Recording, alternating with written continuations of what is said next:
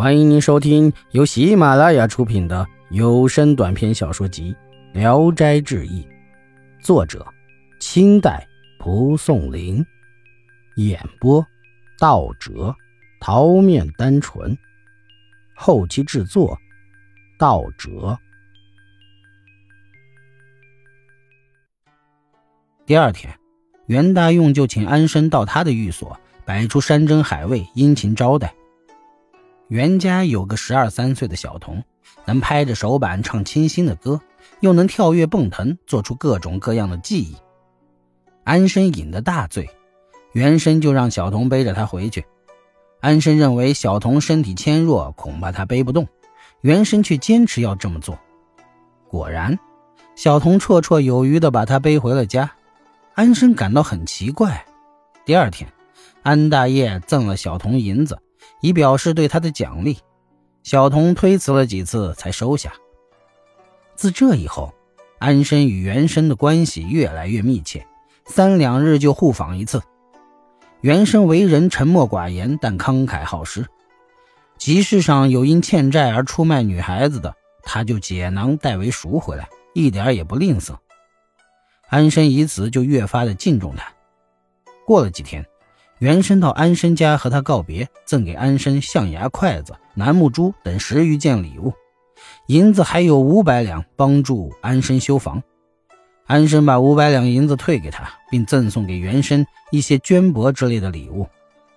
袁大用离别后一个多月，有一位从乐亭县归乡的官宦，袋子里装满了搜刮来的钱财。一天夜里，忽然来了一群强盗，把主人捉起来。用烧红的铁钳烫他，将钱财抢劫一空。家中有人认出了袁大用，告到了官府，下文追捕。安大业的邻居有位姓涂的，一向与安家关系不好，因为安家大兴土木，起屋修房，他暗地怀有疑心。刚好安大业有一个小仆人偷得了主人的象牙筷子，到涂家去卖。涂家得知这是袁大用赠的礼物，就告了官府。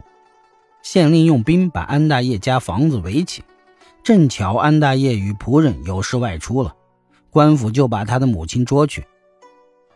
安大业的母亲年事已高，身体又不好，受惊后气息奄奄，两三天滴水未进，县令只好将他释放回家。安大业在外听到了母亲被捉的消息，急忙赶回家中，但母亲的病已经很重了，过了一宿就死去了。安生将母亲刚收敛，就被捉进了官府。县令见安生年少又温文尔雅，暗暗的就认为这是诬告，是冤枉的，于是故意大声的恐吓他。安大业把自己与袁大用交往的过程说了一遍。县令问：“你为什么会暴富起来？”安生说：“我母亲自己有一笔积蓄，我因为要娶亲，所以拿出来修葺那些。”结婚用的房子，县令听信了，就把口供誊录下来，把他解送到府中。那个申屠的邻居听知安大业无事，就设计贿赂押送的公差，让他在路上把安大业杀死。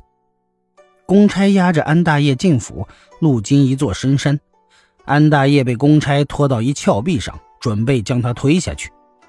正在危急的时候，忽然草丛中就跳出了一只猛虎。把两个公差咬死，口衔着安生而去。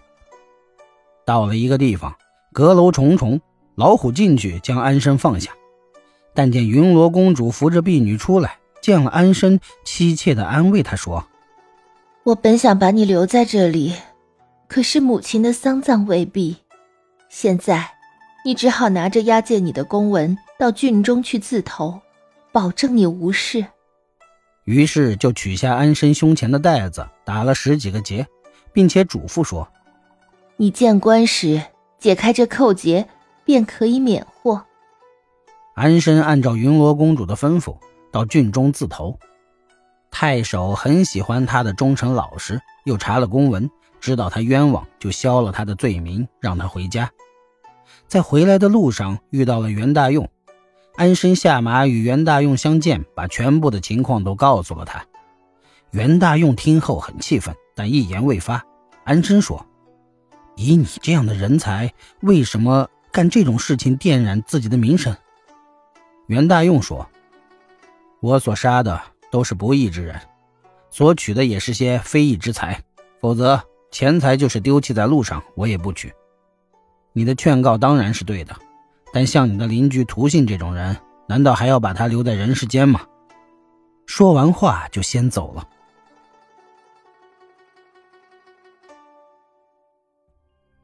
本集演播到此结束，谢谢大家的收听。